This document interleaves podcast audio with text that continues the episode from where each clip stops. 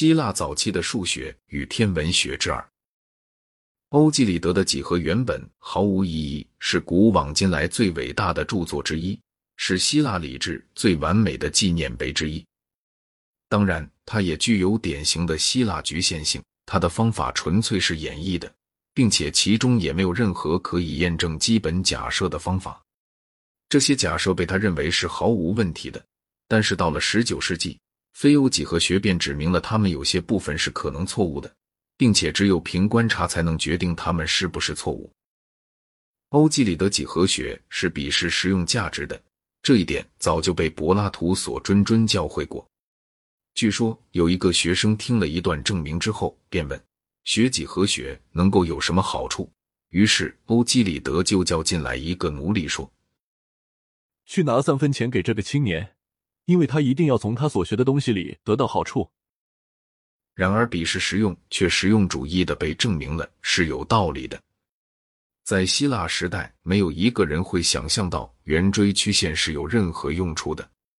最后到了十七世纪，伽利略才发现抛射体是沿着抛物线而运动的，而开普勒则发现行星是以椭圆而运动的。于是，希腊人由于纯粹爱好理论所做的工作。就一下子变成了解决战数学与天文学的一把钥匙了。罗马人的头脑太过于实际，而不能欣赏欧几里得。第一个提到欧几里得的罗马人是西塞罗，在他那时候，欧几里得或许还没有拉丁文的译本，并且在鲍伊修斯约当公元四百八十年以前，确实是并没有任何关于拉丁文译本的记载。阿拉伯人却更能欣赏欧几里得。大约在公元七百六十年，拜占庭皇帝曾送给过回教哈里发一部《欧几里得》。大约在公元八百年，当哈伦阿尔拉希德在位的时候，《欧几里得》就有了阿拉伯文的译文了。现在最早的拉丁文译本是巴斯的阿黛拉德于公元一一二零年从阿拉伯文译过来的。从这时以后，对几何学的研究就逐渐在西方复活起来。但是，一直要到文艺复兴的晚期，才做出了重要的进步。我现在就要谈天文学。希腊人在这方面的成就，正像在几何学方面是一样的引人注目。在希腊之前，巴比伦人和埃及人许多世纪以来的观察已经奠定了一个基础。他们记录下来了行星的时动，但是他们并不知道晨星和昏星就是一个。巴比伦无疑的。而且埃及也可能已经发现了时的周期，这就使人能相当可靠的预言月食，但是并不能预言日食，因为日食在同一个地点并不是总可以看得见的。把一个直角分为九十度，把一度分为六十分，我们也是得知于巴比伦人的。巴比伦人喜欢六十这个数目，甚至于还有一种以六十进位的计数体系。希腊人总是喜欢把他们的先知艺人物的智慧都归功于是游历了埃及的结果，但是在希腊人以前，人们所成就的东西实在是很少的。然而，泰勒斯的预言月食却是受了外来影响的一个例子。我们没有理由设想他在从埃及和巴比伦那里所学到的东西之外又增加了什么新东西，并且他的预言得以证实，也完全是幸运的耦合。让我们先看希腊人最早的一些发现与正确的假说。阿纳克西曼德认为大地是浮荡着的，并没有任何东西在支持它。亚里士多德总是反对当时各种最好的假说的，所以他就反驳阿纳克西曼德的理论，以及大地位于中心永远不动，因为它并没有理由朝着一个方向运动而不朝另一个方向运动。亚里士多德说，如果这种说法有效。那么，一个人若是站在圆心，纵令在圆周的各点上都摆满了食品的话，他也会饿死的，因为并没有理由要选择哪一部分食品而不选择另一部分食品。这个论证重新出现于经院哲学里，但不是与天文学联系在一起，而是与自由意志联系在一起的。它以不理当的驴的形式而重新出现。布里当的驴因为不能在左右两边距离相等的两堆草之间做出选择，所以就饿死了。毕达哥拉斯有极大的可能是第一个认为地是球形的人，但是他的理由却是审美的而非科学的。然而，科学的理由不久就被发现了。阿纳克萨格拉发现了月亮是由于反光而发光的，并且对月食做出了正确的理论。他本人仍然认为地是平的，但是月食时地影的形状却使得毕达哥拉斯派有了拥护地是球形的最后定论性的论据。他们更进一步把地球看成是行星之一。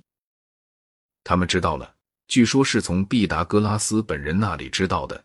晨星和昏星就是同一个星，并且他们认为所有的星，包括地球在内，都沿着圆形而运动，但不是环绕着太阳，而是环绕着中心的火。他们已经发现了月亮总是以同一面对着地球的，并且他们以为地球也总是以同一面对着中心的火。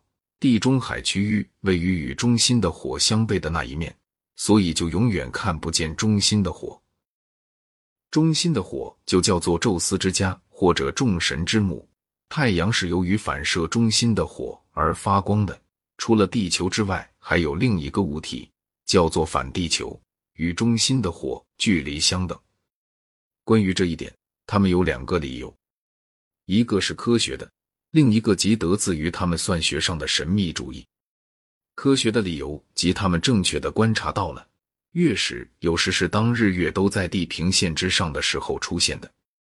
这种现象的原因是折射，他们还不知道折射，于是就认为在这种情形下，月食必定是由于地球之外的另一个物体有影子的缘故。另一个原因就是日月五星、地球与反地球以及中心的火就构成了十个天体，而实则是毕达哥拉斯派的神秘数字。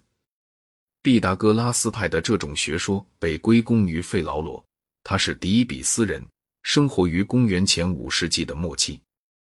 虽然这种学说是幻想的，并且还有些部分是非常不科学的，但它却非常之重要，因为它包含了设想哥白尼假说时所必须的大部分的想象能力。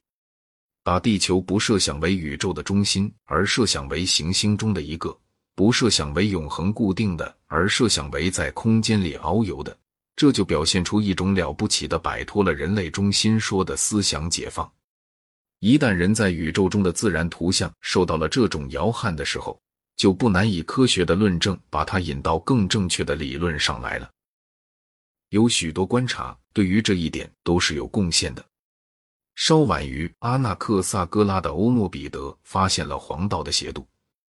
不久就明白了太阳到底是比地球大得多，这一事实便支持了那些否认地球是宇宙的中心的人们。中心的火与反地球，在柏拉图的时代之后不久就被毕达哥拉斯派抛弃了。汤吐斯的赫拉克利德，他的年代大约是公元前三八八至三一五年，与亚里士多德同时发现了金星与水星都环绕太阳而旋转。并且采取了地球每二十四小时绕着它自己的轴线转动一周的见解。这种见解是前人所不曾采取过的一个非常重要的步骤。赫拉克利德属于柏拉图学派，并且一定是一个伟大的人物，但并没有像我们所能期待的那样为人尊敬。他被描述成是一个肥胖的花花公子。